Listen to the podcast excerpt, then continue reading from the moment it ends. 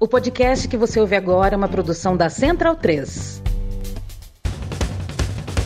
Começa agora pela Central 3, o programa para quem sabe que o futebol é muito, muito mais do que apenas um jogo. Está no ar o podcast da Trivela.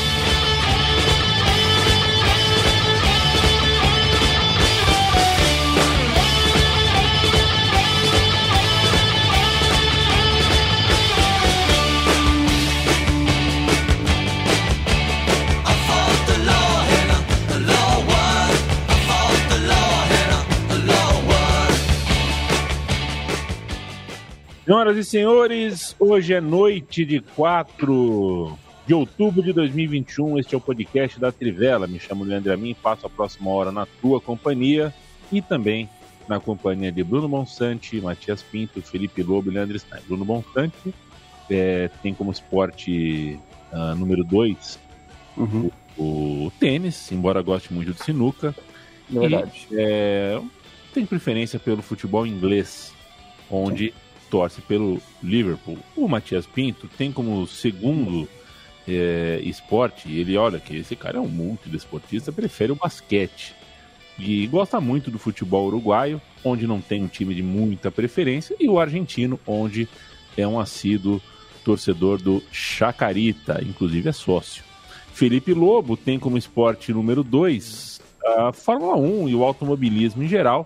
Prefere assistir futebol italiano aos outros e neste país tem específica uh, adoração pela Inter de Milão. E Leandro Stein, que prefere o futebol alemão, onde tem uma simpatia pelas grandes histórias dos médios, times e tudo mais, e tem um carinho especial pelo Union Berlim.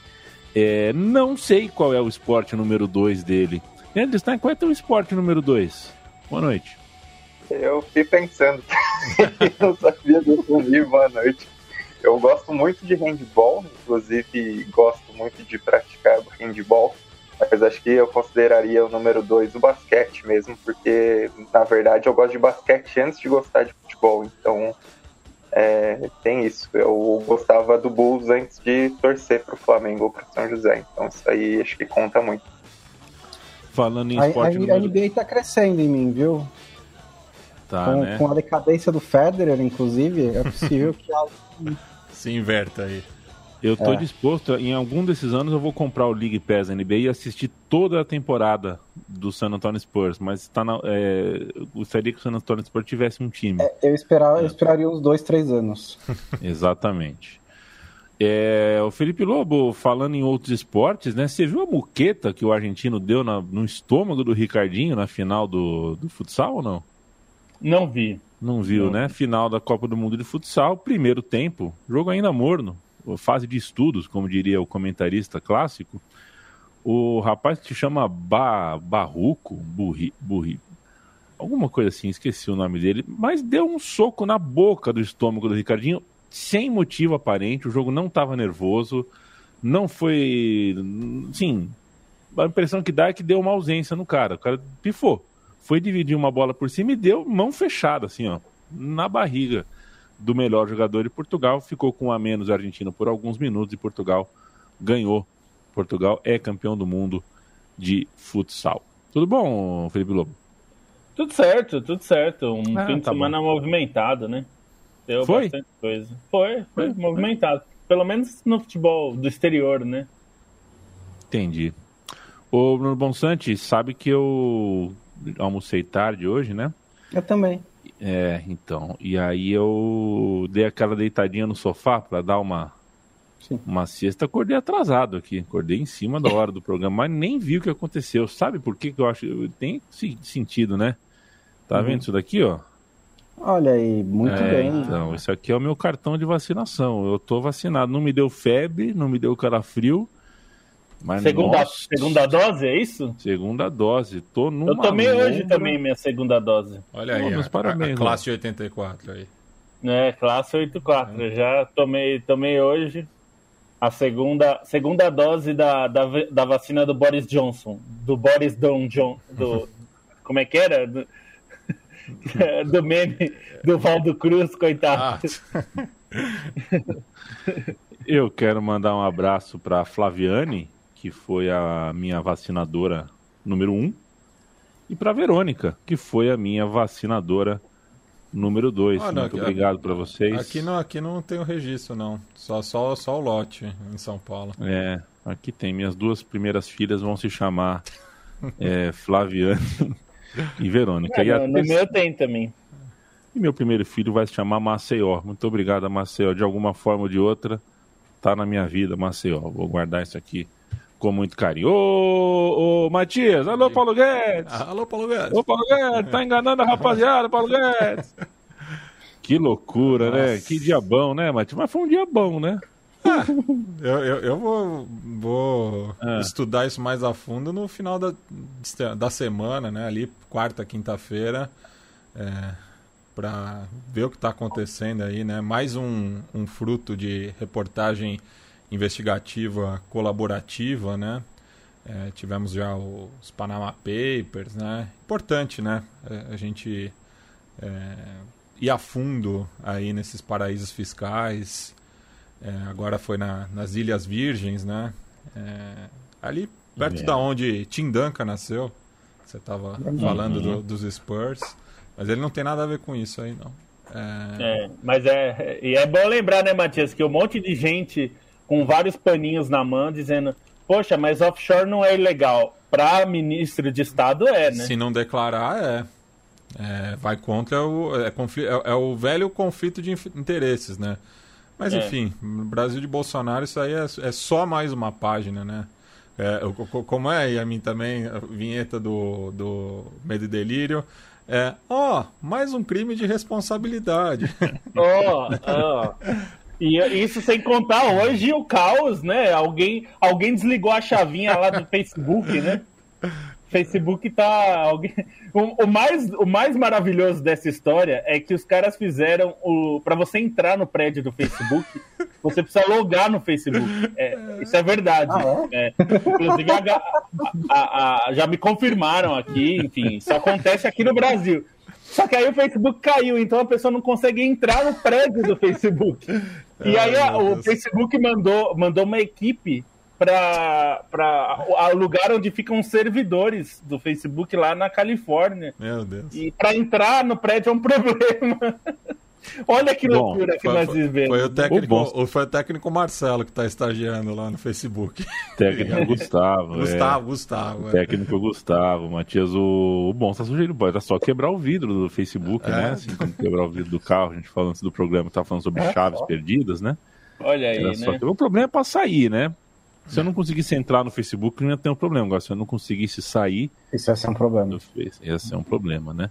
Aliás, eu fico pensando, né, se os funcionários é, de complemento do Facebook são como as pessoas que complementam o nosso Facebook, né? Quero dizer, é, aquela pessoa que fica na mesa lá no fundo que você não sabe muito bem o que, que faz, ela é equivalente ao cara que está no seu Facebook e você não sabe quem é, né? Porque você se aproxima, a pessoa começa a te mandar lixo radioativo, né? Opiniões como é, a esquerda do Brasil quer quebrar crucifixos e outras coisas é, do tipo. Um abraço para o João Bessa, para o Daniel Chuns, para Araci Balabanian, para o Thiago Franco, Mágico Bianchi. Onde ele estiver, né? Onde ele estiver. Fernando Valério, o Guilherme Bernardes manda um abraço e um café para a gente. Quer dizer, na verdade, pagando meia cerveja. Dessa vez, boa noite, companheiro Aruan. O Adilson Rodrigues, o Maguila está com a gente, um abraço. José Sobreiro, Eduardo Starling, Roberto Pupo Moreno, Pedro Padovan. Alex Laras, Leandro Santos, Luiz Gustavo, Ramon Flores, Radu Tiu, Marcelo Grava, Cristiano Valim, Rafael Ferreira. Olha, bastante gente aqui e até o Fernando Redondo é, conosco. Matias, é entrar de Frankfurt isso, né? Só para eu ter isso, certeza. É do entrar de Frankfurt. Tá bom. Tá bom. Você já teve uma Mitsubishi, Mati? Não, eu não. Nem, nem dirijo, né? Mas vai saber, né? É. Moto. Você... Não, Mitsubishi tem muita moto, né? Muita é. moda Mitsubishi, é.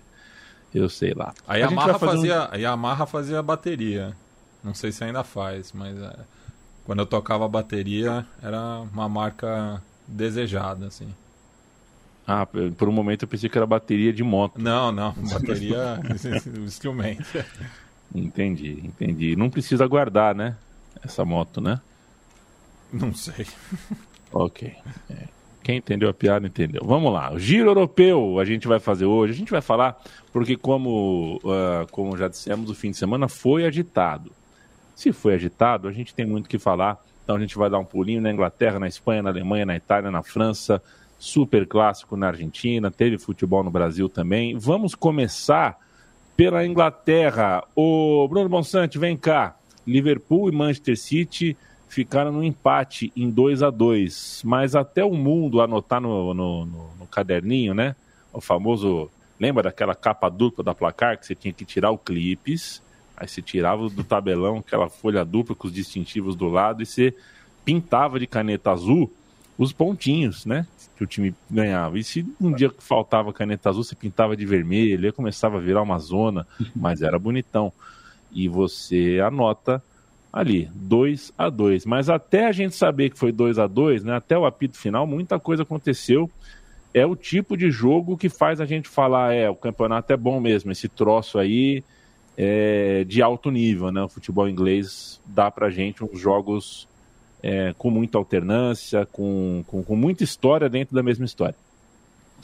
É verdade. E esse é um jogo que não para falar tradicionalmente, porque não é uma tradição tão longa assim, né? Mas nesses últimos anos tem sido é, um bom termômetro dos dois times mais fortes da Inglaterra nesse período. É, e se esse é o caso, acho que esse jogo mostrou que vai ser uma temporada bem equilibrada. Até porque ele mostrou também as principais falhas que cada um dos times precisa superar para ser campeão inglês. É, no caso do Liverpool, é uma defesa que ainda não é do nível que atingiu o seu ápice, né? É, quando foi campeão inglês, quando foi campeão da, da, da Champions, é, principalmente na ausência do Arnold pelo lado direito, que e mesmo com o Arnold, o Arnold não é fantástico defensivamente. Então ali é um problema, mas no geral o time começou a temporada defendendo não tão bem quanto consegue. E no lado do Manchester City é a ausência de, de finalização, ausência de criação clara de, de, de, de, de, gol, de chances de gol. Porque o City dominou muito. Acho que o City foi melhor no jogo, mas ele dominou demais o primeiro tempo e não criou tanto assim. Né? Teve duas jogadas do Foden nas costas do Milner, que foi a principal, é, a principal escape do Manchester City no jogo inteiro.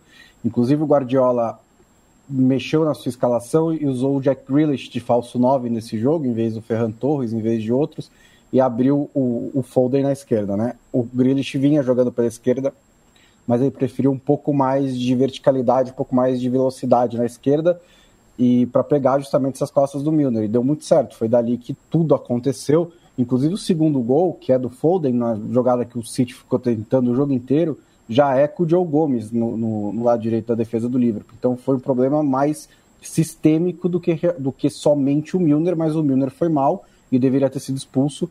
O Liverpool, o City pode reclamar disso. Mas o Liverpool foi é, também jogou bem, acho que conseguiu equilibrar o jogo no segundo tempo, fez o gol num contra-ataque e é, na verdade, o gol do Foden, é o gol do Foden é o primeiro, né? Mas conseguiu fazer um gol num contra-ataque, depois num golaço do Salah, que é um jogador, às vezes, muito irritante, mas tá numa sequência maravilhosa. Desde a temporada passada, mesmo quando tudo deu errado pro Liverpool, ele foi o principal jogador e começa bem de novo a temporada. Fez um golaço contra uma das melhores defesas da Inglaterra, melhor nesse campeonato, é, costurando todo mundo. E o City leva um pouco de azar, um pouco de sorte né, na, no gol de empate, a bola desviando uma tip, que fez um bom jogo também, mas acho que o empate foi justo no geral, também pela não expulsão do Milner, mas é, também, também em contraste com o jogo anterior do Manchester City pela Premier League, contra o Chelsea, é, acho que esse jogo mostrou que esses dois times estão um pouquinho à frente ainda nesse momento. O Chelsea ainda é, tentando integrar melhor um ataque, tentando montar ainda o seu ataque, como funcionar com o Lukaku, tirar o um máximo do Lukaku e de como o Lukaku potencializa os outros. Mas enquanto isso, eu acho que são esses os três principais candidatos ao título, mas esse jogo me mostrou Liverpool e Manchester City um pouco à frente. Foi o 23º duelo Jürgen Klopp versus Guardiola e segue empatado, ou 22º. Acho que é o 20 agora, é 22º, 23º mas segue empatado, nove vitórias para cada lado. Dizia eu para você que parece que o Timo, Timo Werner eu ainda não vi, né? Às vezes eu já assisti várias vezes o Timo Werner jogar e ainda não me encantei com ele, não dei a sorte ainda de ver um grande jogo dele. É, parece que ele teve uma grande jornada no fim de semana com o seu Chelsea. Confere? Confere, foi um jogo difícil para o Chelsea, né? Um jogo que se abriu, o Chelsea enfrentou o Southampton, ganhou por 3 a 1 um jogo difícil que se abriu basicamente depois da, da expulsão do Ward Prowse no, no meio do segundo tempo ali, do meio para o fim, e aí o Chelsea conseguiu é, marcar dois gols no final. Foi um bom jogo do Werner, talvez o melhor que eu tenha visto dele desde a chegada do Chelsea. Ele foi muito participativo. Teve um gol anulado, que não é uma novidade, mas foi um gol anulado que não foi culpa dele foi uma falta anterior e até uma falta muito discutível, o próprio Chelsea questionou, mas foi um resultado importante para o Chelsea, né? Depois do, de uma sequência, de uma semana dura em que tinha perdido jogos importantes para Manchester City, é, outro jogo importante também para Juventus, então conseguir essa vitória contra o Southampton que fez um jogo duro durante grande parte do tempo foi um, um resultado positivo. Acho que vale destacar também o Chalobah, que é mais um garoto da base do Chelsea. O Chelsea é uma categoria de base que teve muito investimento, é, por, muito ano, por muitos anos é, abriu mão do, dos talentos emprestando e não aproveitou muitos desses jogadores revelados pelo clube. Mas muitas vezes, nos últimos anos, até pela questão do embargo, eles têm sido mais aproveitados e, e isso acaba fazendo a diferença, de certa maneira, para o clube em si, né? Para por contar com esses jogadores. Acho que o melhor exemplo é o Mason Mount, que foi o melhor jogador do Chelsea na temporada passada, ainda que Kanté roube mais a cena no título da Champions. É, é consenso que o Mount foi o, o principal jogador do Chelsea e agora ter essa alternativa na zaga do, do Chalobah é muito importante. Um jogo em que o Chelsea teve dificuldades ali para encaixar um pouco mais o seu ataque, mas Timo Werner, muito participativo, é, conseguiu marcar essa diferença. Sobre, só queria voltar rapidinho no Liverpool e no Manchester City, que acho que esse jogo do Salah, esse gol do Salah é aqueles que você fala, pô, esse é um gol que marca a carreira do jogador, né? Fiquei muito com essa impressão depois da pintura, da jogada, da maneira como ele passou pelos marcadores e tinha que entrar aquela bola depois do que ele fez no, na sequência de, de três dribles ali. Então, acho que é um cara para ser exaltado, por mais que essa vitória não tenha vindo, por mais que o Fabinho tenha ficado um triste desse resultado. E outro destaque que acho que vale fazer também é que foi um jogo Ederson contra Alisson, né? Dois, o Ederson é o titular da seleção brasileira é, atualmente, mas o, o Alisson foi melhor no jogo, foi mais decisivo, principalmente ali no primeiro tempo, né? Ele faz defesas muito importantes, muito atento sempre. O Ederson chegou a falhar nesse lance que o, o, o Rodri salvou o Fabinho. E, mas tem também, acho que dentre as virtudes do Ederson, tem um lance para a gente destacar, que foi um lançamento que ele fez pro, pro Foden, que foi um negócio absurdo. Foi inclusive uma bola que o Alisson se antecipou e acabou fazendo a defesa no fim do primeiro tempo, mas foi um lance absurdo. Então, nesse confronto direto entre goleiros da seleção, ainda que o Ederson tenha tido esse lance que assim, lançamento fantástico, acho que o Alisson dá uma pontinha ali à frente porque foi mais decisivo no resultado em si, principalmente na pressão que o Manchester City exerceu no primeiro tempo. E são 22 agora mesmo, tá? Os confrontos entre eles. Então é 9, 9 e 4 empates. O Manchester United uh, empatou com o Everton em outra partida de destaque da rodada, da rodada do campeonato inglês, mas eu quero dar um pulinho na Espanha, o Felipe Lobo, falar contigo. É, e quero ouvir o Matias também sobre o personagem, né? Temos a vingança de Luizito Soares no futebol espanhol. O Atlético de Madrid venceu o Barcelona. É, o inclassificável Barcelona um momento que. E olha que a gente cresceu, né? Uh, eu sou de 84, né? Então aquele Barcelona que foi jogar o Mundial de Clubes contra o, São Paulo em 92, não é, era um time que tinha conquistado a Europa pela primeira vez, né? Não era exatamente uma, não era o que é o Barcelona de Messi, o Barcelona de Ronaldinho Gaúcho, né? Esse Barcelona que está sempre na vanguarda da vanguarda é algo relativamente recente. A gente tinha um Barcelona de grandes jogadores historicamente, mas o Barcelona é, tem maus momentos, né? Tem uma, é, não foi sempre um bicho papão. Agora, o Barcelona de hoje eu acho que é sem precedentes. Mas que bonito é, que bonito é a, a, a doce vingança com resposta em campo, é, a legítima comemoração em forma de desabafo, enfim, a jornada de Luiz Soares, certa vez desligado ou informado de que seria desligado do clube por telefone, que meteu gol no ex-clube, pôs a mão no ouvido, emulou um telefone e venceu o seu ex-clube. É, é uma história é, até curiosa, né? Porque Soares já era parte do problema que tiraria o Messi do Barcelona, né? É, e e o clube foi pensando é, de forma errada no que fazer para resolver, é, e aí se atrapalhou na forma como tentou fazer isso, dispensou o Soares. Era até. É, dava para compreender se você quisesse fazer uma reformulação, enfim, tudo mais, mas é, era uma opção que você faz é, de forma arriscada, ainda mais com as. Com as contratações que o time fez. É, até no, na, na, coletiva antes do jogo, é, aliás, antes do jogo, né? Na sexta-feira a gente até tinha mostrado, né, que perguntaram ao Soares sobre isso, é, sobre um gol dele poder derrubar o Kuman, né? Que no fim é o técnico, é a pessoa que é, pode poderia defender que ele ficasse, né? No fim e, e, e a própria diretoria do Barcelona, que não é mais a mesma que o dispensou, mas é, ele faz o gol. E, eu, é, acho que a maior, o maior problema para o Barcelona não é perder para o Atlético, porque nesse momento isso seria relativamente normal e é o Atlético é um time de muita força já há alguns anos. De novo, para mim o problema do Barcelona não, é, não são os resultados em si.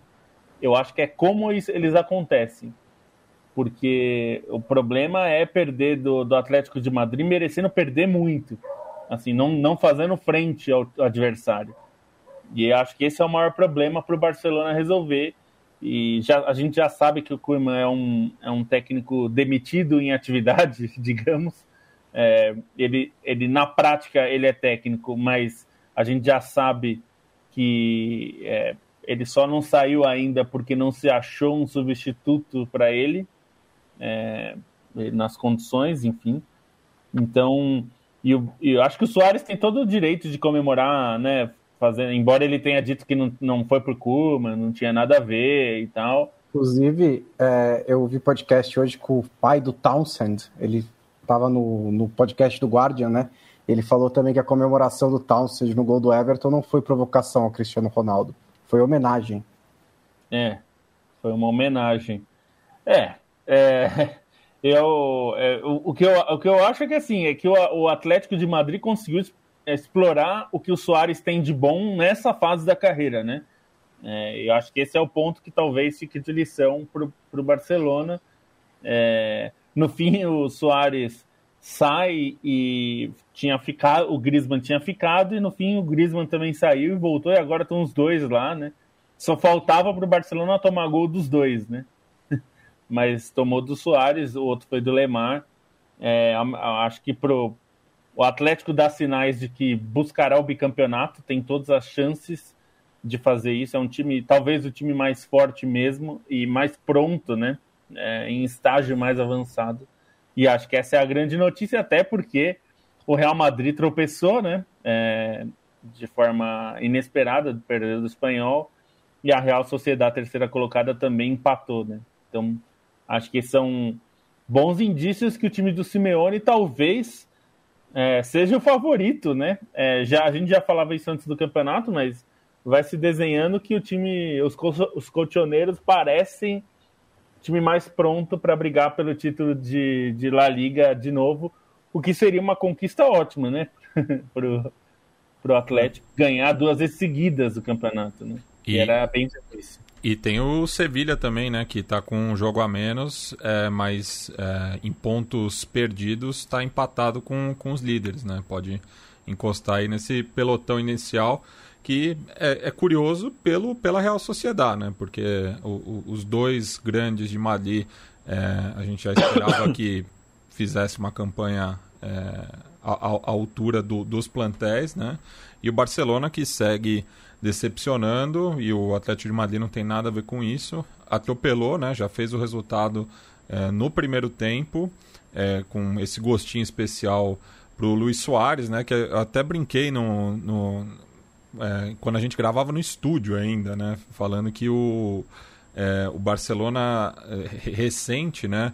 É, tem um problema com, com os ídolos que são de fora da Catalunha, né? É, acaba tendo uma, um desgaste natural e muitos deles saem pela porta dos fundos, né? Que foi o caso do Soares, é, que sempre, quase sempre correspondeu, né? É, ao clube, é, marcou quase 200 gols em 283 jogos, é, pegavam muito no pé dele, né? Por conta daquele jejum que ele teve é, na, nas competições europeias, né? Que a, ele acaba fazendo, ele acaba quebrando esse jejum justamente naquela goleada sofrida é, para o, o, o, Bayern, né? Na, na no, no, jogo único que foi na, na Champions League sem é, sem público, né? Na, durante a pandemia. É, mas ele mostra aí ainda que é, que é um jogador decisivo, né? Foi muito importante na campanha do título na temporada passada e mostra aí né, que com, com ele em campo o Atlético de Madrid é, pode ganhar jogos grandes, jogos decisivos, é, já mostrando aí o seu repertório. Né? E ele e, e o Lemar acabaram é, fazendo uma dobradinha, né? porque foi uma, um gol e uma assistência para cá. Né? Eu acho que a briga pelo título está entre os clubes de Madrid mesmo. É difícil imaginar outros entrando. Talvez o, o Sevilha consiga acompanhar por um tempo, talvez a Real Sociedade, mas acho que vai ficar mais entre os times de Madrid mesmo. Mas a briga pela Champions é interessante, né? Porque tem é, o Barcelona, eu não, não, não sei se vai conseguir chegar lá. É possível que chegue, é um dos candidatos, mas não é, uma, é garantido como em outros anos, porque tem aí o Sevilha, o Vila Real e a Real Sociedade também fortes nessa briga por duas vagas restantes, considerando os dois times de Madrid é, entre elas. É, me espantou muito a falta de, de, de, de, de, criação do Barcelona, né? a falta de qualidade no setor ofensivo. É, tudo bem que estava enfrentando o melhor sistema defensivo que existe por aí, mas foi algo que me chamou muito a atenção e a facilidade como os gols do Atlético de Madrid saíram também nos, nos contra-ataques. É um time que não tem nada né, de bom para se apontar e falar: olha, esse Barcelona tem uma boa defesa, vamos partir disso. O Barcelona tem um bom ataque, vamos partir disso. Não tem da onde partir. Tem uma, várias, uma garotada ali que está surgindo, tem um ou outro jogador, mas é muito, muito pouco, né? ainda mais depois de mais de um ano de trabalho. É... E o Atlético de Madrid é assim que funciona, né? Esse é o, esse é o jeito do Atlético de Madrid. Eles podem passar duas semanas que são meio abaixo, que perde do Alavés e que consegue é, não consegue fazer gol e tal, mas é, cresce em jogo grande e uma hora recupera, né? Nunca vai ser um time, não é um time que vai enfileirar gols no adversário, mas é um time extremamente confiável. É, eu acho que o outro personagem que merece ser destacado é o João Félix, né? Que ele fez um baita primeiro tempo, participa dos dois gols é, e é um cara que o Barcelona tentou levar naquela janela, no fechamento da janela, tentando um rolo com o Griezmann. O Atlético de Madrid bancou e ele fez um baita jogo, né? Uma das melhores apresentações dele pelo clube. O Simeone mesmo elogiou bastante depois do jogo. Então é um cara que é importante para entrar no time, para render mais, para fazer o setor ofensivo render, que era o questionamento do Atlético, é, sobre o Atlético de Madrid nesse início de temporada, né? Então ter o João Félix bem, ter o Lemar jogando um absurdo, Isso é importante também junto com o Soares e vale destacar ainda a brincadeira que fizeram no Vanda Metropolitano. É, lá eles têm umas plaquinhas com nomes de ídolos, enfim, né? E aí na plaquinha que tem o nome do Griezmann, botaram uma, fizeram uma plaquinha fake com o nome do Bartomeu, ex-presidente do Barcelona, como uma lenda do Atlético de Madrid por tudo que fez favorável ao Atlético de Madrid, né? O entregar é, o Soares de mão beijada e ainda voltar render esse lucro com o Griezmann nesse retorno do Griezmann ao clube. Então, com uma plaquinha lá, com uma bela zoação antes do jogo. Quero fazer duas lembranças. Primeiro, falar que nesse fim de semana, aqui na minha cidade, aconteceu o clássico, né? CRB contra CSA no sábado, um 0 a 0 uh, que não uh, satisfez nenhuma torcida nem outra e tampouco satisfez a crônica especializada que imaginava um jogo muito mais movimentado, muito mais um nível muito mais alto. Afinal de contas, CRB no G4, CSA vindo de quatro vitórias consecutivas, imaginava-se um grande jogo, não foi um grande jogo. Foi um 0 a 0 foi um encontro de times ali tomados pelo medo de perder, já diria Vanderlei Luxemburgo. Né? Foi aquele jogo que o 0 a 0 parecia decretado muito antes do apito final. E lembrar você, torcedor e torcedora do futebol que gosta de bola europeia, que saiu hoje o meu time de botão especial sobre o Lyon do Juninho Pernambucano. Né? O Lyon é campeão francês. É, pode hoje ser algo que é, tem a aparência de normal, porque na Alemanha, na Itália, uh, em mais lugares, né? A gente andou vendo hepta campeão, octa campeão consecutivo, mas ali naquele momento, por exemplo, era uma coisa inédita no futebol francês, um time ser sete vezes campeão, principalmente um caso como o Lyon, que não tinha nenhum título francês na sua história, quando ganhou, ganhou sete seguidas. Procurem meu time de botão quando puderem. Fechando aqui o futebol espanhol, né, o Real Madrid perdeu para o Espanhol, clube catalão. Muito time uh, gabaritado para título andou perdendo na semana, né? O Bayern de Munique, por exemplo, perdeu para o Eintracht Frankfurt, mas daqui a pouco a gente fala de Alemanha. Eu vou chamar o Lobo para falar sobre quem não perde. Na verdade, nem perde nem empata. Eu quero saber qual é a bossa desse Napoli. Tem alguma coisa bem interessante acontecendo no sul da Itália. É, Napoli de novo conseguindo uma virada, dessa vez mais difícil que os outros jogos, né? É, precisou remar um pouco mais para conseguir a sua, sua vitória, mas outro resultado importante contra um time que, é, enfim, tem, tem, é um bom time, né? O time da Fiorentina é, tem se mostrado um time interessante, é um time capaz de brigar ali em cima por vagas europeias. É, se a Champions talvez seja demais, mas brigar pelo menos pelas vagas da Liga Europa e certamente da Conference. É, são, acho que é, é, interessante a gente olhar o que está acontecendo nesse Napoli.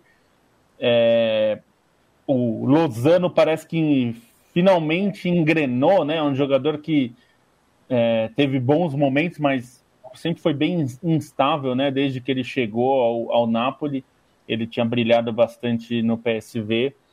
É, e agora parece que tem encaixado mais uma boa sequência de jogos. A gente já falou do centroavante, que eu acho que é um dos destaques desse time. É, é um centroavante muito raro, né? Victor Osimhen, ou Osimhen, não sei como é que eles falam. Mas ele é muito bom jogador, ele é alto, forte, enfim, ele ajuda bastante o time. E tem alguns jogadores que é, sempre foram bons, mas ah, pecavam um pouco pela irregularidade, como o Zelinski, é um, é um jogador, é um polonês que é muito bom jogador, mas sempre oscilou bastante, é um jogador que tem entregado bastante. Além de, né, se a gente pensar no, na estrutura do time do Napoli, acho que o Koulibaly é o principal nome da defesa já há alguns anos, né, e, e segue sendo assim. Então, é, esse Napoli do, do Spalletti é um time para ficar de olho, porque o Spalletti é um time que consegue. O Spalletti é um técnico, né? Que consegue armar times bastante competitivos, né? Os times dele não, não são sempre espetaculares de se ver, mas raramente os times dele não são competitivos. E o Napoli fazer essa campanha é, ne, neste campeonato, que é um campeonato que não tem uma Juventus favorita clara, que a atual campeã Inter também não é uma favorita clara porque se enfraqueceu, é, é muito importante, porque o Napoli vai abrindo pontos. É, nesse momento são dois pontos de vantagem sobre o Milan, que é outro time que vem muito bem, mas assim vai se colocando na, na, na disputa do título de forma é, importante né, nesse começo. Então é um time que eu acho que é para a gente ficar de olho. Outro reforço interessante do Napoli foi o Anguissá, né, que estava na... É verdade. É, ele era um, um cara que estava na lista de reforços de clubes grandes da Premier League, acabou indo para o Fulham, do Olympique Marseille, e passou... Jogou as duas temporadas na Premier League, mas foi emprestado ao Vila Real quando o time bateu na segunda divisão de novo, e saiu agora para o Napoli e jogou todos os minutos da Série A até agora, é, fazendo meio campo ali junto com o Fabian Ruiz e tal, e é um, um jogador que dá muito, muito equilíbrio ali pro pro Napoli. O, o Ozinhen foi uma contratação muito, muito cara do Napoli. Foi é, completamente fora do perfil de reforços do Napoli, lá na casa dos 70 milhões de euros. Isso é, é, é um, uma pressão gigantesca, né? E a primeira temporada dele, a passada, não foi tão boa assim. É, ele teve problemas de lesão, não jogou todos os jogos, mas ele está começando essa de uma maneira muito, muito forte. É, é, o, e é um meio-campo que joga mais né, do que marca, se a gente pensar é. em característica, né? O Anguissá e o Fabian Ruiz são dois jogadores muito técnicos, né?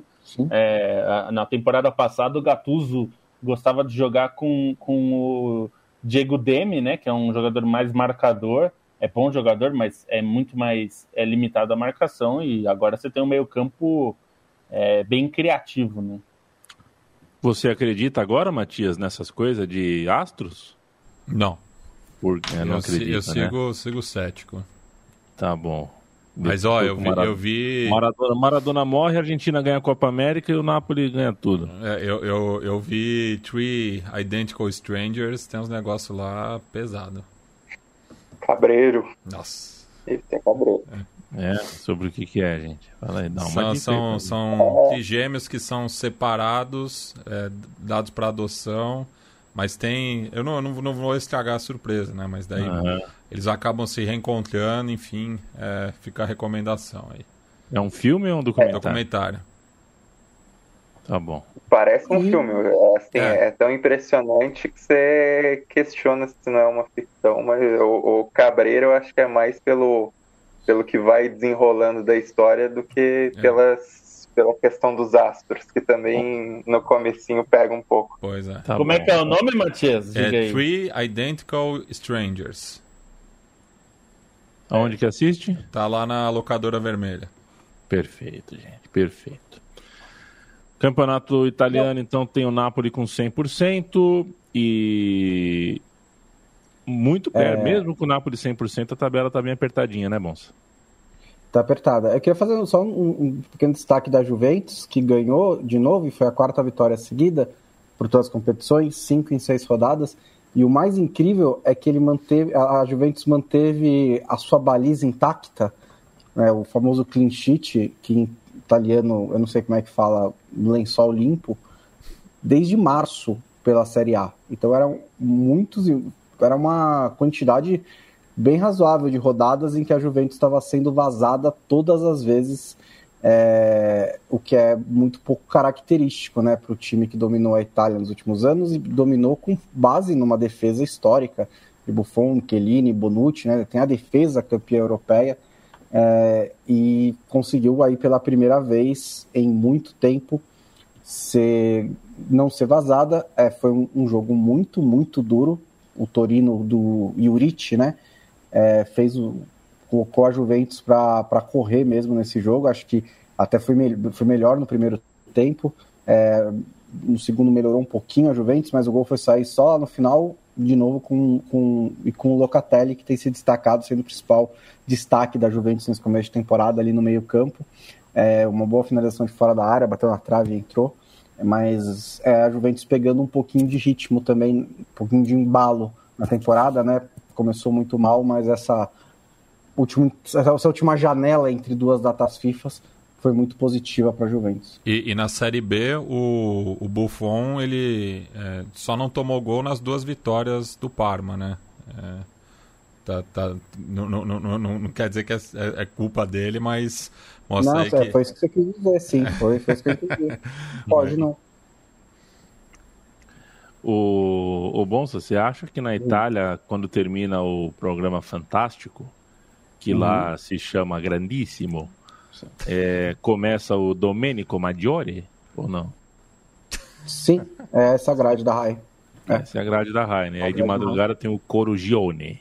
É Corugione, isso. É assim que fala também. Gorlame. Gorlame. Se ver também tem o Buongiorno Itália. E o Globo Rural, hein? Como é que é a versão do... É a Rai Rurale. E tem também o Lençol limpo é, é foliopolito. Olha. Foliopolito. Google Translate aqui, isso. É, mas tem, eles usam lá uma, uma expressão que eu, eu esqueci o nome, né? Mas eles têm uma expressão para isso. Talvez eles tenham cliente sheet também, porque eles adoram essas expressões em inglês, né? É, não, mas não é, não. É, eu não, não lembro agora qual é. Mas é, só para não deixar de falar do, do Milan, é, excelente vitória do Milan sobre a Atalanta, que é um dos times mais fortes da Série A. E grande destaque para a atuação do Sandro Tonali, que era um jogador que já se tinha muita expectativa na temporada passada. Ele é, oscilou um pouco, ele é muito jovem. Mas nessa temporada, o, o Tonali tem sido um jogador de, de grandíssima qualidade, para pegar o é, estilo italiano.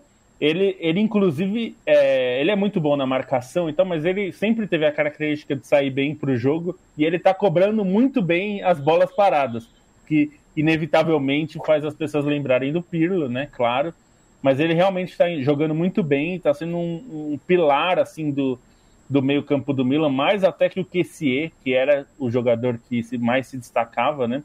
É, então, o, esse Milan é um time muito bom e a gente não tem ainda o Ibrahimovic que está sofrendo um pouco com lesões, ainda não conseguiu se recuperar plenamente, então ele não tem jogado, é, mas o Tonali tem jogado e tem jogado muito. Piccolas empresas, grandissimi negócios. Tem esse também, não? Ô, Leandro Stein, conta aqui pra gente. O Matias Pinto veio todo meninão hoje vestido do Eintracht Frankfurt. É, e a gente uma, sabe por uma quê. Rara, uma rara oportunidade, né? Para tirar uma, uma rara oportunidade. O Eintracht Frankfurt venceu o Bayern de Munique. Dá até aquela cara, aquela sensação que pode ser que o campeonato alemão tenha alguma sugestão de que pode ser que não aconteça o que a gente sabe que no fim provavelmente vai acontecer. O campeonato alemão, que por sinal, diga-se de passagem, está com uma segunda divisão tão ou mais legal do que a brasileira, né? Que que segunda divisão recheada, gostosa do futebol alemão, do campeonato alemão. Mas o Bayern perdeu.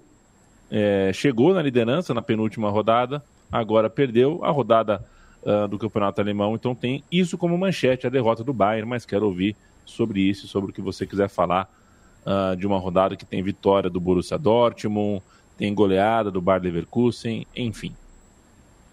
É, o grande destaque é mesmo essa vitória do Eintracht Frankfurt, que não vem num bom começo de temporada, né? Foi a primeira vitória do time, tudo bem que só tinha sofrido uma derrota, mas eram cinco empates.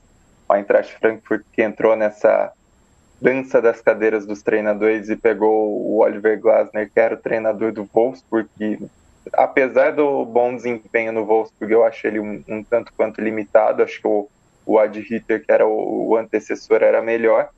Mas nesse jogo tudo confluiu favoravelmente ao Frankfurt, que nunca tinha vencido um jogo na Allianz Arena, é, não vencia o Bayern em Munique desde 2000, então é um resultado representativo, por mais que nos últimos anos o Frankfurt tenha sido realmente uma pedra no sapato do Bayern, né? tem a final da Copa da Alemanha que conseguiu ganhar, tem o, a goleada que resultou na demissão do Nico Kovac, que o Bayern certamente é grato até hoje por esse resultado.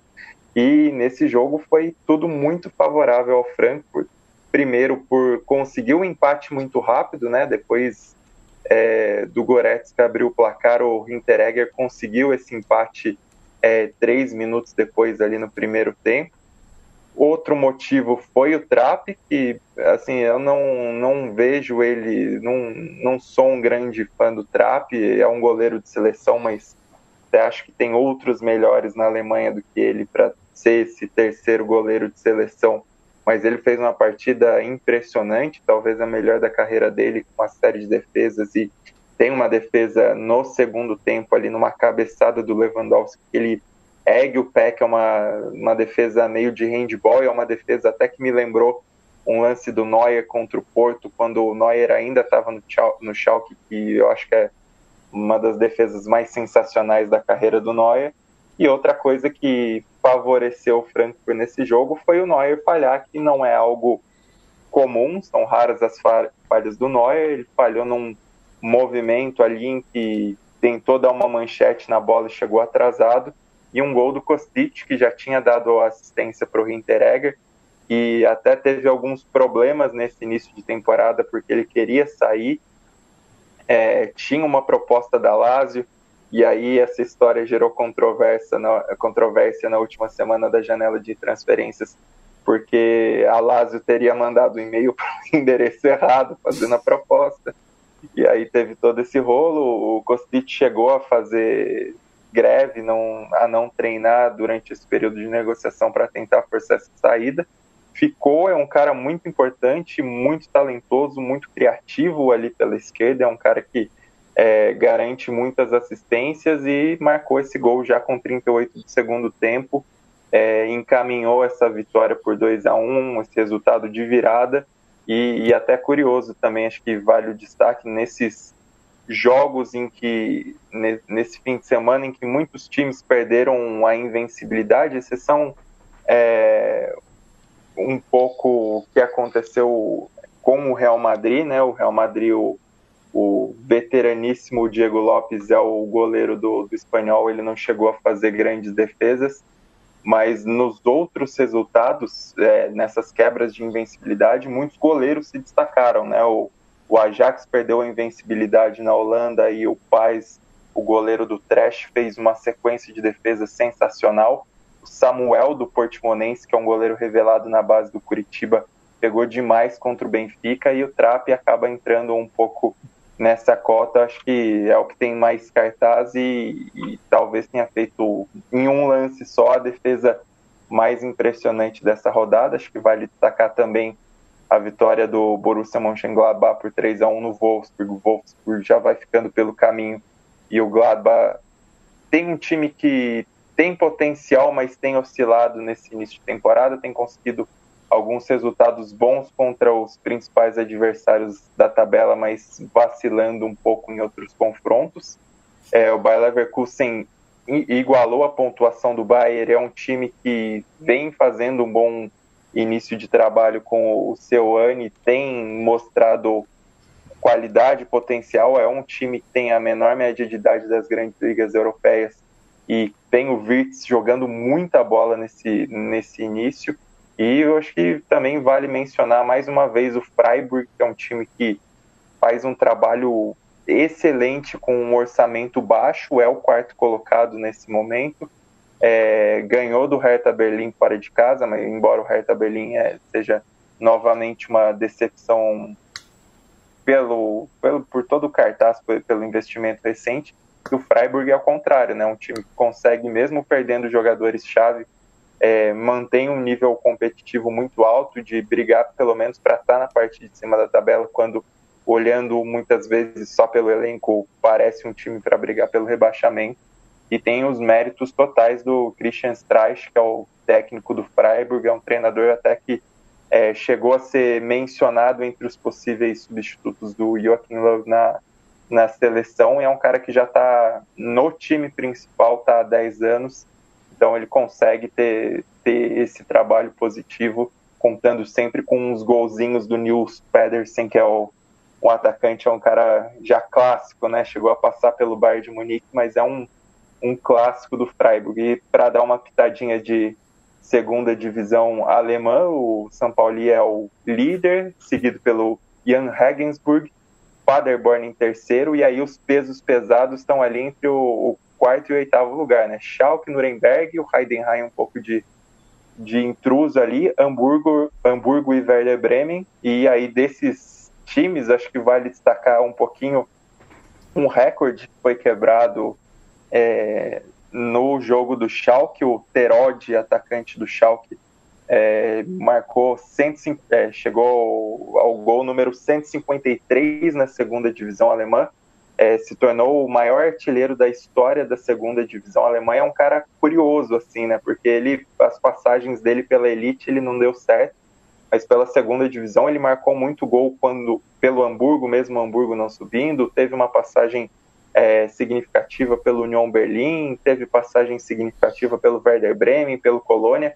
Então é um cara que geralmente é contratado quando o time grande está ali para tentar subir na segunda divisão e o Schalke 04 é, está recorrendo aos seus serviços e por mais que o time esteja na quarta colocação, tem contado bem com ele, porque ele marcou 11 gols nas primeiras nove rodadas. Outro destaque desse início de competição também que vale mencionar é o Burgstaller, que fez nome no Schalke 04 e tem sido o artilheiro do, do São Paulo nesse bom começo. E o São Paulo que consolidou a liderança nessa última rodada, vencendo o Dinamo Dresden, e daí tem uma rivalidade muito grande entre as torcidas, né? Porque o Dinamo Dresden, assim como várias é, outras curvas né, da antiga Alemanha Oriental, deram uma guinada à extrema-direita. Né? Então tem, tem um componente é, político-ideológico muito forte nessa rivalidade em particular.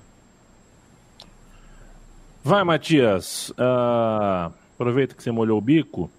Fala um pouquinho para mim do clássico argentino, uma expulsão muito cedo. Mais é... justa. Eu achei que justa. os dois lances foram para amarelo. Amarelo mais amarelo, vermelho. Do Rojo, né? Do Rojo. É um lateral. Rojo que conforme o tempo foi passando. ele levou cartão vermelho? É, o Rojo tomou. tomou é um predestinado, né? É. Tomou. Eu tenho uma raiva de lateral que acha que, que zaga é almoxarifado de veterano, sabe? O cara vai ficando velho e vai achando que tem que ser zagueiro. É, já era... falar, tenho raiva de lateral que tem nome de cor. já era um lateral bem do mais ou menos. É, como zagueiro, não me convence de forma nenhuma. É, e até uma linha boa. A linha, a linha de zaga do, do Boca não é, não é se jogar fora, não. Né, eu entendo que ele jogue na zaga, porque, poxa, o Fábio é bom jogador, o Advíncula é bom jogador, o Esquerdos é bom jogador, mas ele pôs tudo a perder. É, o glorioso o goleirão do Boca Juniors também, até agora não entendi o, o movimento dele no primeiro gol do, do, do, do, River, porque não foi nem de cobertura, nem de nada. Não sei se foi o sol que bateu um golzinho a, a, bem a esquisito. A bola fez uma curva também impressionante. É, ele dá um, é. ele dá um Parece... passinho para a direita, assim. Eu fiquei tentando prestar atenção, mas eu não, não consegui entender. Mas ele dá um passinho, um falso para a direita que é o que quebra ele. É, o, Parecia o... gol de tilt de videogame. O Agostinho Rossi, formado na escola de goleiro Silvio Petrocelli, lá no Polideportivo de San Andrés. Então, respeito, rapaz. É, tá foi, subiu com o Tchaka com 19 anos. É, gosto muito do Agostinho Rossi, mas não foi bem ontem no jogo. E os dois gols do River, eles têm uma origem muito parecida, né? Porque é, eles fazem a marcação alta, conseguem roubar a bola mais ou menos no mesmo setor ali, né? Na intermediária pela direita. É, o primeiro acaba sendo uma grande jogada individual do Julian Álvares, é, e que dá esse chute aí que é, com uma trajetória esquisita da bola. E o segundo no, no abafa, daí é uma boa jogada coletiva, né? Que termina com a assistência do Simon para novamente o Álvares, que é, marca os 2 a 0 né? E até a expulsão do Rojo, né? O River ainda não tinha apresentado é, nenhuma grande é, jogada, né? não tinha ainda ameaçado o Boca Juniors, que estava melhor na partida até então. Mas é, depois da expulsão dos dois gols, o Boca também é, ficou longe né, do, do, do, da meta defendida pelo Franco Armani e só foi descontar é, quase no finalzinho do jogo, quando o terceiro gol do River parecia muito mais próximo do que é, o famoso gol de honra e que é, é, com essa vitória o River acaba quebrando um incômodo jejum, né? Porque não vencia o Boca Juniors no, no Monumental de Nunes, que voltou a receber público, né? Estava é, previsto ali para cerca de 30%, mas foi bem mais do que isso.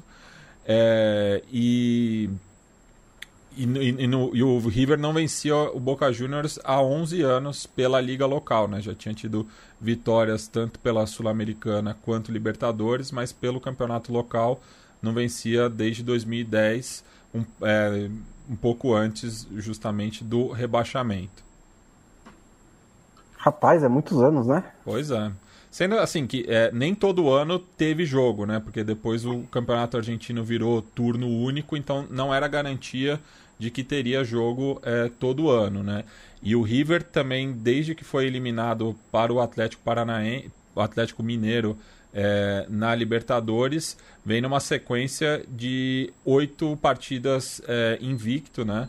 É, e assumiu a liderança é, com justiça. E enquanto a gente está gravando, o Tajeres está sendo derrotado para o Defensa e Justiça. Então o River é, será o líder isolado ao final da 14 rodada da Superliga, que lembrando é, é, turno único também, né? São 25 rodadas. Então o River, é, na, aí mais ou menos um pouco mais da metade do campeonato, já consolida-se como líder. É, pensando também né, que é, desde que o Galhardo assumiu o comando do Milionário, nunca foi campeão é, da Liga Argentina. Né? Isso, o último título foi o torneio final em 2014, ainda no comando é, do Ramon Dias. Isso é muito louco também, né? Tem que ganhar uma antes de ir pro Barcelona. um abraço pro Christian Federico, pro Bert Volks, o João Marcelo Araújo tá aqui com a gente, Juliano Máximo, Jorge Luiz Costa, é, manda um abraço para você também. Pessoal, boa noite, estou escutando um, som agudo um pouco chato. Será que alguém está com. está ouvindo com fone de ouvido, Jorge? É gozado, a gente não está detectando esse agudo, não. Juliane Máximo, Fabiano Ruiz joga demais. Rolou uma discussão aqui sobre laterais com nome de cor. O Leandro Stein matou a pau, né? Embora o branco, é, eu não sei se é certo explicar que o branco, embora seja uma cor, ela não é uma cor, né?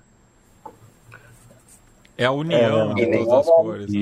Isso, exatamente. Ela é um conceito. E não é o nome dele, né?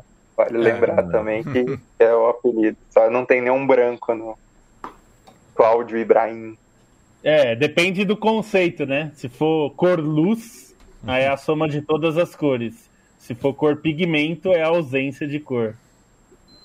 É cor, gente. Né? É cor, né? É cor. Brasil, para a gente fechar o podcast de hoje, é sempre um prazer ter todos vocês. Deixa eu dar uma olhada aqui. Tivemos 69 likes até agora. A gente ainda tem um, um tantinho de programa. Dá para a gente bater nos noventinha, vai, gente? Vamos dar o like aí, porque isso é importante. Porque vocês perceberam hoje, ao longo do dia, que é tudo robô, né? Quem Vai cuida de algoritmo, quem cuida do que chega na, cabeça, na cara dos outros, é tudo algoritmo. E quanto mais like, mais, mais chance da gente estar tá na home das pessoas. É. E eu clico muito coisa na, na só porque tá na minha, na, na, minha home, viu, Bonsa? Por exemplo, o cochilo que eu fui dar aqui, eu falei, puta, vou pôr alguma coisa para dormir. Aquela coisa que você não faz questão de assistir. Sei. Greg News. Cara, eu entro no YouTube e tá o Greg News. Certo. Tá sempre o Greg News ali. Por quê? Porque é. o pessoal curte, aí o algoritmo me joga pro Greg News. É verdade. É, me aparece o John Oliver o tempo inteiro lá, e os amigos do John Oliver também, pelo mesmo motivo. Inclusive voltou tudo já, né? Então a gente vai entregar o mundo para os nossos é. leitores pior do que ele estava quando o podcast começou. Vamos falar de futebol, vamos falar de futebol brasileiro um pouquinho, Felipe Lobo. Atlético Mineiro é, se não encanta, e de fato não encanta, e tem que ser lembrado que jogou mal quando foi né, o momento principal da sua. Né, a invencibilidade é espe especial, espetacular, que o Atlético consegue manter no Campeonato Brasileiro. Mas vem de uma semana onde precisou mostrar alguma coisa a mais e jogou mal. Toma um gol de empate do Palmeiras e não consegue fazer nada. Né? E o Keno estava cotado para jogar, na Libertadores e não jogou por um desconforto, uma questão física. Entrou no decorrer de Atlético Mineiro e Inter e mostrou que, que, que tem como né, é, é, tem como a gente parar e pensar que a história poderia ser diferente se esse mesmo Keno entrasse naquela partida de terça-feira, tudo mais, porque é um jogador que sabe pôr fumaça no jogo, sabe pôr ritmo no jogo. É, é ele o nome, a foto da vitória do Atlético Mineiro, mais uma, Atlético cada vez mais líder. Eu sempre estou achando, eu continuo sempre achando que no fim das contas o Flamengo, pela força do time que tem, uh, leva, mas o Atlético Mineiro, uh, enfim, né? Cada semana é uma rodada a menos, uma rodada a menos, depois mais uma rodada a menos, e o Atlético Mineiro segue numa toada de campeão. É, eu acho que é o time que mais tem conseguido manter né, essa, essa sequência. E acho que é bom lembrar que o, que o Atlético venceu um jogo bem difícil, né? Porque o, o Inter fez uma boa partida é, jogando em Minas, conseguiu é, ser melhor até que o, Atlético Mineiro no primeiro tempo, é, e, mas não aproveitou, não conseguiu marcar o seu gol, e aí no segundo tempo acaba sofrendo esse gol. E eu te diria que o nome realmente do jogo foi o Hulk, né?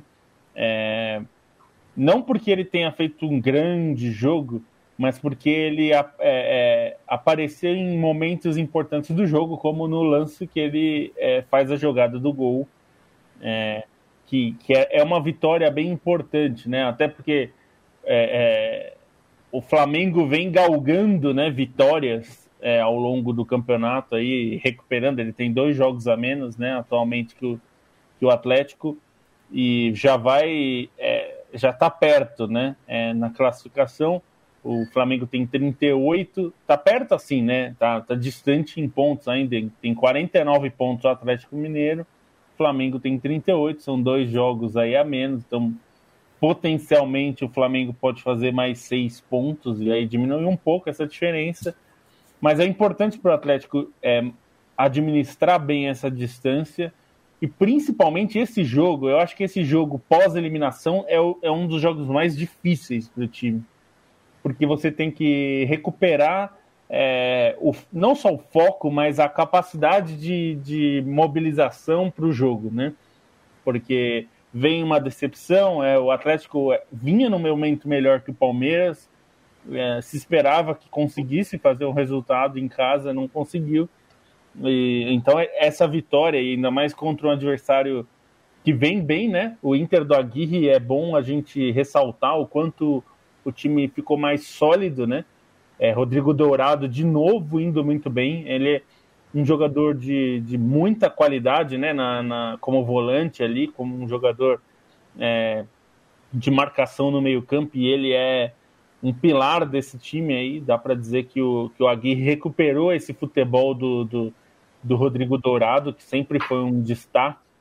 E, e essa vitória é, acaba sendo muito importante ainda também porque o Palmeiras empatou, né? É, se de um lado o, o Atlético tinha que se reagrupar para o jogo, o Palmeiras empatou em casa com Juventude. Isso também ajudou o Atlético nessa disputa. O Atlético, é, a gente tem que lembrar também que não vence o Campeonato Brasileiro desde 71, e esse é um título muito importante né, para o Atlético. Então, eu, eu, te diria até que ele é mais importante hoje, em 2021, para o Atlético, do que a Libertadores. Claro que o Atlético queria ganhar os dois, na verdade, quer ganhar os três, porque quer ganhar a Copa do Brasil também. E eu acho que todos os times desse porte, que tem é, um time bom e tem investimentos, tem é, um time montado tem que ambicionar ganhar tudo, porque ninguém nunca conseguiu isso, né? E até pouco tempo atrás era impossível, porque não se jogava a Copa do Brasil e Libertadores no mesmo ano. Eu acho que o primeiro que conseguir vai fazer um, vai conseguir um feito, né? E é um feito realmente que será histórico para quem conseguir. E acho que tem, tem, que é, tem que haver essa ambição.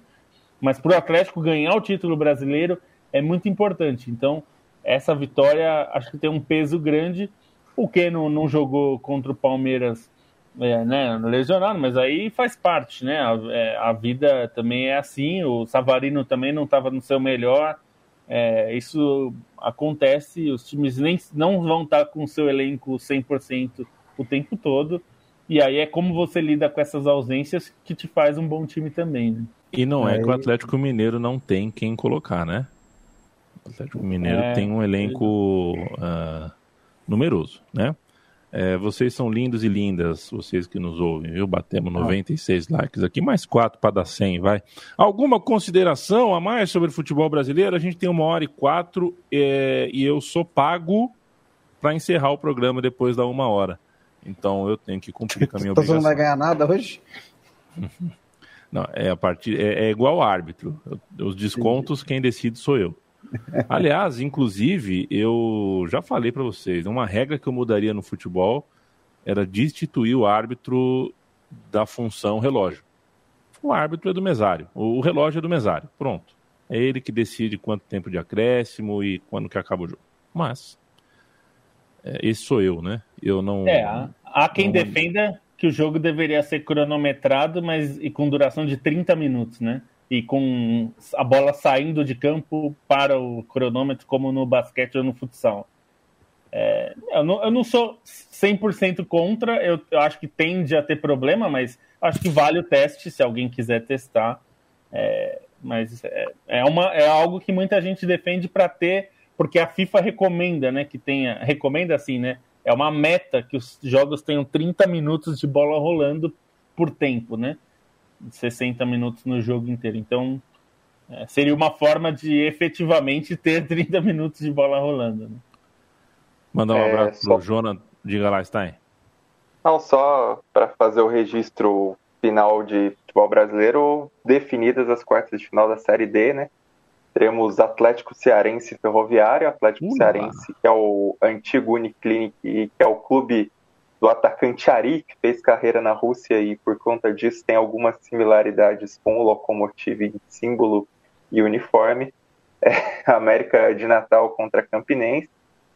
Caxias e ABC, e Uberlândia e Aparecidense. Uberlândia aí que conseguiu a classificação mais dramática e despachou o Joinville, um time que vinha com grande campanha nas fases anteriores. Acho que é o time de maior peso que acabou eliminado nessa fase das oitavas de final da Série D, junto com o Moto Clube, que aí tinha um confronto contra o América de Natal, perdeu as duas, era um jogo mais esperado, mas Joinville, como favorito, acabou sendo eliminado nos pênaltis para o Berlândia. E tanto o América de Natal quanto o Joinville, né, é, que jogaram recentemente a Série A do Campeonato Brasileiro e bateram aí é, na última divisão do, do campeonato. É, e também queria finalizar também, dar o destaque né, da, da vitória do, do esporte, é, que não só não marcava gol desde 1 de agosto, como é, não é, justamente por isso não vencia. Né? É, foram oito rodadas é, sem vencer, sem marcar gol. Tira um pouco né, a, a, a o, tira um, diminui um pouco a crise que, que o clube vive, mas ainda está tá longe né, de, escapar do rebaixamento, né? Pensando que Santos e Bahia ainda têm jogos a fazer, é, podendo aumentar um pouco a distância para o primeiro clube fora da zona do rebaixamento, mas dá um respiro e num, num duelo direto né, contra o Grêmio, que também está no Z4 e que volta a jogar com o público depois de quase um ano e meio com o terceiro uniforme. Eu não me conformo com isso. Ô Matias, dá, um, dá uma mutada, por favor. Agora, agora desmuta. Muta e desmuta. É, no fim do programa eu detectei. O é. agudo tá vindo de você aí, seu, meu companheiro. Pois é. Depois, depois dá uma olhada aí. Se precisar formatar, técnico Gustavo. Conhece a história do técnico Gustavo, Felipe Lobo? Não, não, conhece, não conheço. Né? É, o técnico Gustavo, certa vez a Central 3 precisava arrumar uma webcam. A webcam tava com um probleminha. Aí a gente chamou o técnico Gustavo. O técnico Gustavo falou: a gente tem que refazer a interface, que tem que reinstalar a webcam na máquina. É, e para reinstalar a webcam, ele colocou alguma coisa no nosso Windows e aí a gente foi. É, a gente perdeu o Windows, aí a gente perdeu o backup do Windows, aí a gente perdeu. Assim, basicamente, ele, ele acabou a Central 3. A Central 3 foi refundada naquele dia a partir de técnico Gustavo. A gente teve que entrar no que, no que a gente tinha guardado por aí, no site e tudo mais. Ele destruiu tudo que a gente tinha. Meu Deus é, mas a webcam funcionou. Que bom. É, técnico Gustavo. Se eu pegar ele, eu até treinei capoeira por um tempo. O dia que eu encontrasse ele na rua, eu ia dar logo um, um rabo de arraia. Ramon Flores, um abraço, até mais. Felipe Fagundes, beijo para você. Paulo Otti Tavares, mandem um oi pro São Paulo de Rio Grande, 113 anos. pro São Paulo de Rio Grande. O Zé Pereira grita vai raposa. As mas, Caturritas. É... O apelido do São Paulo de Rio Grande é Caturrita. E daí o clássico Rio Grandino é o Rio Rita, que é o Rio Grande, o vovô do futebol brasileiro, contra o São Paulo. E ainda tem o Rio Grandense, que é o Guri Teimoso. Todos campeões Não. gaúchos. Nada mal. Zé Pereira festeja aqui, tá com o Campinense e não tá prosa, gritam vai raposa. João Marcelo sugere que a Meleece, o campeonato estadunidense de futebol, sirva para testes. Eu acho que eu sou a favor. É um campeonato que está sempre na vanguarda aí, um campeonato que gosta de sempre se vender como como de vanguarda, como um campeonato de da vanguarda não técnica, né, mas de cabeça, né? Futebol que está sempre ali, uh, por que não usar um campeonato grande? Eu, eu acho que eles gostariam, inclusive, de testar é, alguma a FIFA, a FIFA só teria que autorizar, né? Porque, Exato. Assim como aquele pênalti em movimento foi um pedido, aí a FIFA permitiu durante um tempo, mas não pode fazer na hora que quiser, né? Só se Isso. autorizarem. Edson Consiglio, mano, um abraço para você. O Jonathan Pereira fez o sacrifício de fazer o login com o usuário da mãe para dar um like na nossa live. Veja você uh, como os nossos ouvintes são, são bacanas, né? Tércio Sonic sempre aqui com a gente, o Edson Santos. Temos que ir embora, senhores. Eu agradeço a companhia. Eu lembro sempre que o, a redação da Trivela tem o financiamento coletivo que funciona em apoia.se barra Central 3. A Central 3 também, opa, apoia.se barra Trivela apoia.se barra Trivela Central 3 também tem o seu financiamento coletivo em apoia.se barra Central 3. Claro, só faltava ser diferente, só faltava o da Trivela. Se bem que dá na mesma pra gente, a gente fica feliz, felizão, igual. Até já, Matias Pinto. Asta. Até já, Felipe Lobo. Até mais. Até já, Bruno Monsante. Falou. Até já, Leandro Stein. Até mais. E fica só uma recomendação para o pessoal que quiser ler os reviews de FIFA e do eFootball. Estão bem bacanas no site. O review do eFootball tem até o, o aquele jogador que dizem que é o Messi, mas parece o Cláudio Chirinian, o eterno ET. É, fica a recomendação de leitura sobre essa obra-prima da Konami. É verdade, é verdade. Tá mais tem legal review... que o jogo, né? O é, tem tá um review do FIFA. É, o review. O eFootball tá triste. Mas o FIFA tem um review lá e o jogo tá bom, viu? Testei mesmo. Concordei com, a, com o review que o João Belinense fez pra gente. Pessoal, ficamos assim toda segunda e quinta com um episódio novo do da Trivela. Cuidem-se, Uh, sigam a gente nas redes sociais, principalmente quando elas voltarem a existir. Chamem para os amigos, falem do nosso, do nosso trampo, se você gosta. O boca a boca para a gente, vocês pensam que não é importante, mas é importante. A gente chega em mais gente dessa forma, com o carinho de vocês. Até quinta-feira.